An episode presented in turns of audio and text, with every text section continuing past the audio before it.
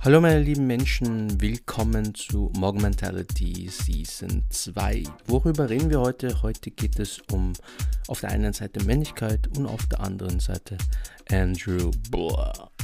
Was damit gemeint ist, das erfährt ihr jetzt. Willkommen. Mob Mentality. Mob Mentality. Morg Mentality. Podcast. Podcast intro. Podcast recordings. Modern Gentleman Mentality Podcast. About the modern gentleman. Wer sich meine Podcast-Folgen anhört, dem mag vielleicht aufgefallen sein, dass sich oft Männer, die sich in den sozialen Medien auch als Influencer bezeichnen dürfen, indirekt als Negativbeispiel für meine Gedanken nehme. Namen erwähne ich kaum und eigentlich sehr selten, ganz einfach, weil sie nicht erwähnenswert sind. Ja. Aber Negativbeispiele können genauso Klicks und Views generieren. Ist nicht so cool, aber ja, so laufen die Algorithmen. Wo ein Plus da ist, ist auch ein Minus. Aber trotzdem muss ich es leider ansprechen, weil es so aktuell ist, dass man es sogar in den Nachrichten mitbekommt und muss leider auch über eklige Sachen reden. Sonst wäre ja alles rosarot, ja. Und äh, hier äh, erwähne ich eine bestimmte Person, nämlich Andrew. Oh, na, sorry. Namen kann ich leider nicht sagen, weil das, das erinnert mich ein bisschen an philippinische Mythologie. Da gibt es bei uns die Red Lady. Ja. Und die Red Lady, das sagt man immer, taucht auf, wenn du vorm Spiegel stehst und dreimal ihren Namen sagst. Die taucht dann hinter dir auf. Und keine Ahnung, was sie macht, aber es ist einfach nur gruselig, ja. Und bei den Typen, wenn ich seinen ganzen Namen ausspreche, dann wird mir schlecht und ähm, ich muss, ja, keine Ahnung, äh, eine halbe Stunde Pause machen. Ja. Aber wenn ich Andrew und Sexismus google, dann spuckt Google eh alles aus. Also, ja. Also spätestens an seinem Bild wisst ihr, was ich meine. Ja. Wieso stört mich dieser Typ? Beziehungsweise prinzipiell so Influencer, die in seine Richtung gehen. Ja.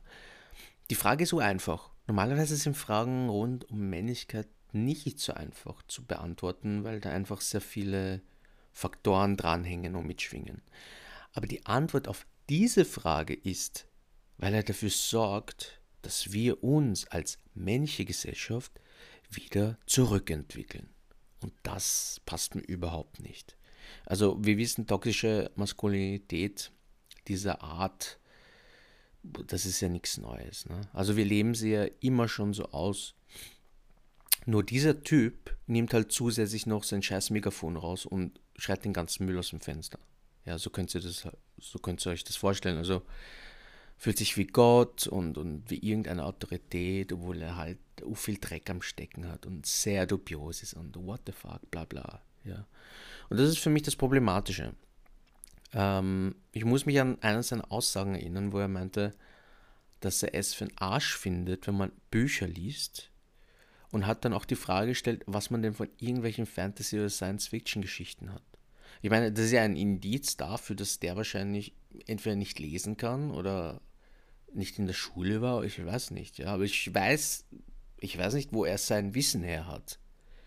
Und ich glaube, äh, vor 20 Jahren gab es halt noch kein Google und Internet und sowas. Ne? Also, wenn er meint, dass Bücher für Mist sind, dann ja. Also das ist, das ist ja schon, das ist ja schon, das ist ja nur eine Aussage, ja.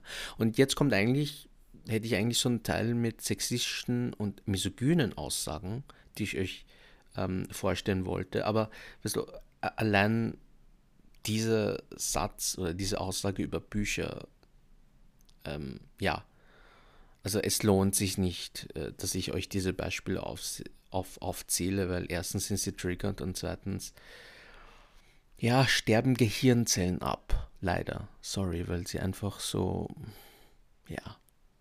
Und, und ja, also ich glaube, sexistische und, und, und misogyne Aussagen sind halt sehr unreflektiert, respektlos und sinnlos.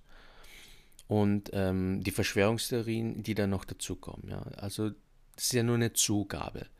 Ich meine, Verschwörungstheorien sind ja auch nur eine Ansicht. Und es gibt genug Menschen, die wirklich gute und liebe Menschen sind, aber halt an sowas glauben. Und es ist halt so und sollte auch nicht übel genommen werden, aber sobald man beginnt, andere Menschen zu beleidigen oder zu verurteilen, wird es halt schwierig.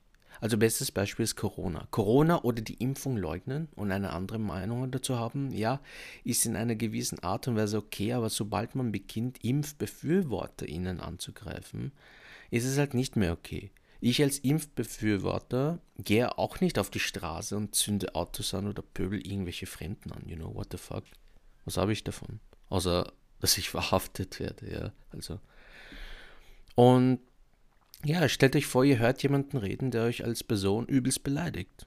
Also mit Argumenten, die für euch nicht nachvollziehbar sind und ihr euch nur denkt, ähm, dass es alles einfach nur falsch ist, ja. Das ist so, als würde jemand sagen, dass alle Asiaten gleich aussehen und einfach davon überzeugt sind. Ja, weil, nur weil sie drei Asiaten kennen. Und weil diese drei Personen als Messlatte für einen ganzen Kontinent hergenommen werden und sie als Grundlage für sein Wissen sieht. Aber das schauen sich der Afghaner und der Pakistanier an. You know? Und das meine ich. Also Fakten und Wissen sind nicht wirklich vorhanden. Es ist nur Emotionalität. Und das macht halt clever. So wie Diktatoren und irgendwelche Manipulatoren, wie Pickup-Artists etc. Und ich habe den perfekten Vergleich dafür gefunden, ja. Und das ist eine Story. Hör zu. Nämlich, er erinnert mich an ein sechsjähriges Kind. Ja, dieses sechsjährige Kind bekommt so wenig Aufmerksamkeit, weil kein Schwein mit ihm zu tun haben möchte. Das ist der Bully, mit dem niemand was zu tun haben möchte. Er sich aber durch Aggression trotzdem Freunde unter Anführungszeichen oder Mitläufer holt. Was halt schon sehr traurig ist, aber ja, zurück zum Vergleich. Ein sechsjähriges Kind ist schlimm, unter Anführungszeichen, und macht Sachen, die unangebracht sind, damit es auffällt und man mit dem Kind schimpft. Kurzer äh, pädagogischer Exkurs, es gibt keine schlimmen Kinder, okay? Also wenn jemand sagt, äh, ob das Kind schlimm ist, das ist ein Blödsinn. Ja, also Kinder ähm, wissen sehr oft nicht, was sie machen. Es hat was mit Bedürfnissen zu tun. Und wenn ein, ein Kind ähm, keine Bedürfnisbefriedigung bekommt, dann führt es sich halt so auf und in unseren Augen als Laie oder als Erwachsene ist das dann schlimm. Ja. Okay, Exkurs Ende. Das heißt, äh, das sechsjährige Kind ist schlimm unter Anführungszeichen und macht halt Sachen, die nicht cool sind. Und das ist einer, eines der meist unbewussten Möglichkeiten, um Aufmerksamkeit von den Eltern oder wer das Kind auch immer erzieht zu bekommen. Weil das Kind normalerweise immer abgestempelt wird und immer abgewiesen wird. Ja das Kind bekommt das alles mit. Also das sollte man nie unterschätzen. Also redet nie vor einem Fünfjährigen über ihn. Er bekommt das mit. Okay? Unbewusst. Und ich weiß, wovon ich rede, ja. Und jetzt stellt euch vor, ihr habt das durchgehend als sechsjähriges Kind, ja. Über die Jahre. Ihr habt immer das Gefühl, ihr seid fehl am Platz und äh, ein aggressives oder auffälliges Verhalten ist der einzige Weg für euch, gesehen zu werden. Ja. Ist voll traurig, aber ja. Stellt euch das Szenario vor. Irgendwann arbeitet ihr an euch, aber nicht im positiven Sinne, sondern mehr versucht ihr eure harte Schale noch härter zu machen, bis gar nichts mehr durchdringt, damit ihr nicht verletzt werden könnt, ja? Also Schutzmechanismus. Ihr lernt eine Kampfsportart und seht diesen Bereich als die Möglichkeit, sich zu behaupten. Ihr bekommt dann auch noch mit, dass die Gesellschaft dich nur anhimmelt und respektiert, wenn du materiell gesehen viel und teure Sachen besitzt. Materielles Prestige. In unserer Gesellschaft ja ein wichtiger Faktor, um eine fremde Person einschätzen zu können oder zu zeigen, dass man sich etwas leisten kann. So bekommt man Ansehen. Auch irgendwie ein trauriges Konzept, aber ja, wir sind da alle drin und vor allem, wenn man privilegiert ist, so wie wir es sind, ähm, muss uns das immer bewusst sein. Stichwort Konsumgesellschaft. Aber ja, gehen wir zurück zu unseren Jungen. Er hat also an seiner Schale gearbeitet, sprich die Emotionen zu unterdrücken. Eine Kampfsportart gelernt und dann auch noch mehrfach Weltmeister geworden und so viel, ja, ich sag mal, Respekt bekommen hat, ja. Und dann findet man heraus, oder dieser Junge findet dann heraus, wie der Social Media Algorithmus funktioniert und wie man, wie zu Beginn erwähnt, Views und Follower generieren kann. Und das ist das Erfolgskonzept. Jetzt hat der Junge von damals viele Follower, Views und Likes. Er wird zu Interviews eingeladen, aber natürlich auch, weil die Menschen, die ihn interviewen, wissen, dass sie durch ihn genauso Follower, Views und Likes bekommen. Er fühlt sich gut und gesehen. Er hat endlich das, was er sich als Kind immer gewünscht hat. Aufmerksamkeit und Anerkennung. Auf Kosten anderer Menschen. Aber egal. Es zählen die Aufmerksamkeit und die Anerkennung. Natürlich kommen dann noch die Männer dazu, die ihn in den Kommentaren abfeiern. Sie feiern den Sexismus, die Homophobie, die Misogynie, die hegemoniale Gesellschaft. Es sind Kommentare wie zum Beispiel, endlich jemand, der sich traut, die Wahrheit zu sagen. Und andere ähnliche Aussagen, die wir uns nicht anhören können, weil what the fuck. Ich kann durchaus behaupten, dass dies eine von vielen Möglichkeiten wäre. Also das Szenario, wieso er so ist, wie er ist. Natürlich kann es auch anders gewesen sein. Ich kenne ihn nicht, aber woher kommt denn sonst dieser ganze Hass und Frust? Manchmal finde ich es immer noch krass, dass ich als Pädagoge, dass ich erstens Pädagoge sein darf, ja, aber dass ich da schon mögliche Ursprünge im sehr jungen Alter beobachten kann. Und es macht was mit einem Kind, wenn es von der Mutter abgewiesen wird oder wenn der ältere Bruder oder die ältere Schwester bevorzugt wird und man immer das Gefühl hat, unwillkommen zu sein oder sich man, man sich ständig anhören muss, ein Unfallkind zu sein. Das ist so, wie wenn du dir weh tust, ja, wenn du dir weh getan hast, deine Wunde blutet und ständig jemand ankommt, dann zuckst du auch irgendwann aus. Irgendwann geht es dir am Arsch und du schreist die Person an. Also es gibt so viele und einfache Metaphern darüber und ich denke, dass ihr versteht, was ich meine, oder? Und wenn man sich den Hass gegen Frauen und den Feminismus ansieht, dann kommt das ja nicht von irgendwoher. Hass ist ja meistens die Alternativreaktion zu Angst. Angst wird ja meist mit Schwäche verbunden, wogegen Hass mit Aggression verbunden wird, was ja durchaus abschrecken kann und man sich immer noch anderen gegenüber behaupten kann. Aber da steckt einfach viel mehr drin. Eigentlich sollten wir uns bei unguten und gehässigen Menschen Zeit nehmen uns ihre, ihre Geschichten anzuhören, damit wir verstehen, wie sie so geworden sind, wie sie sind.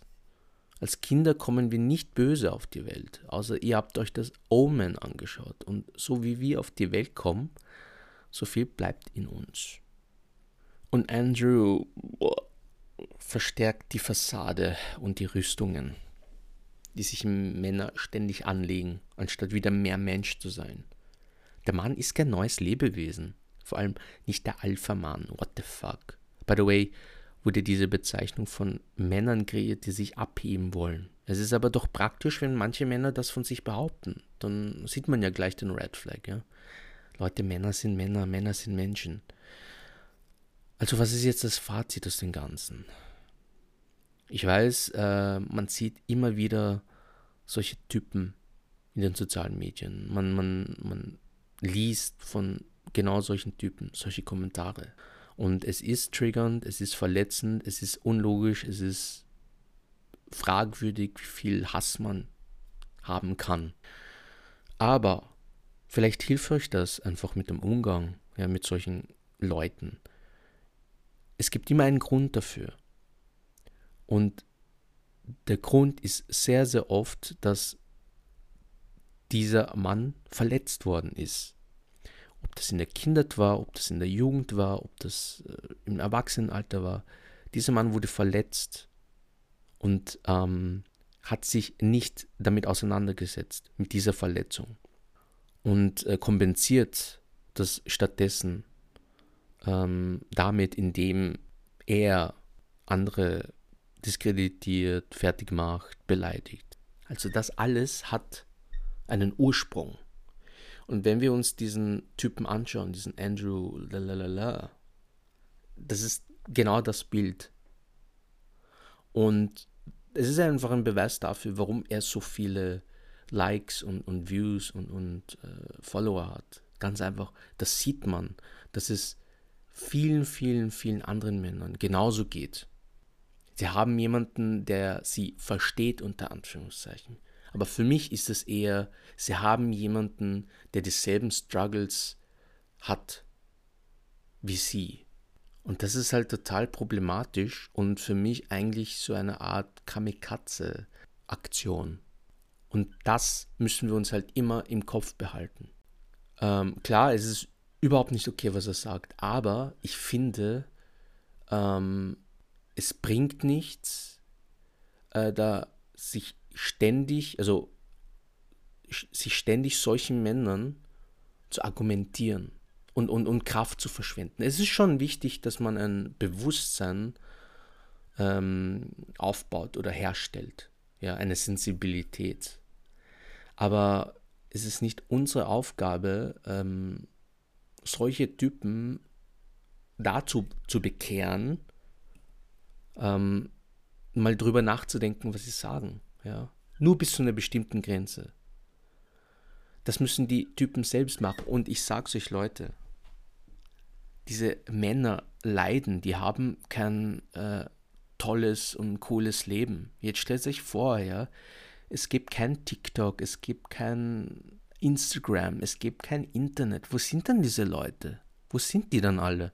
Nirgends. Die bekommt man nie mit. Von dem her haben die überhaupt keine Möglichkeit, sich äh, zu präsentieren oder zu posen und so weiter. Das ist ja alles nur wegen dem Internet, wegen den sozialen Medien. Und das ist halt so ein, ich möchte euch einfach äh, dazu einladen, darüber nachzudenken und vielleicht das aus der Sicht zu sehen.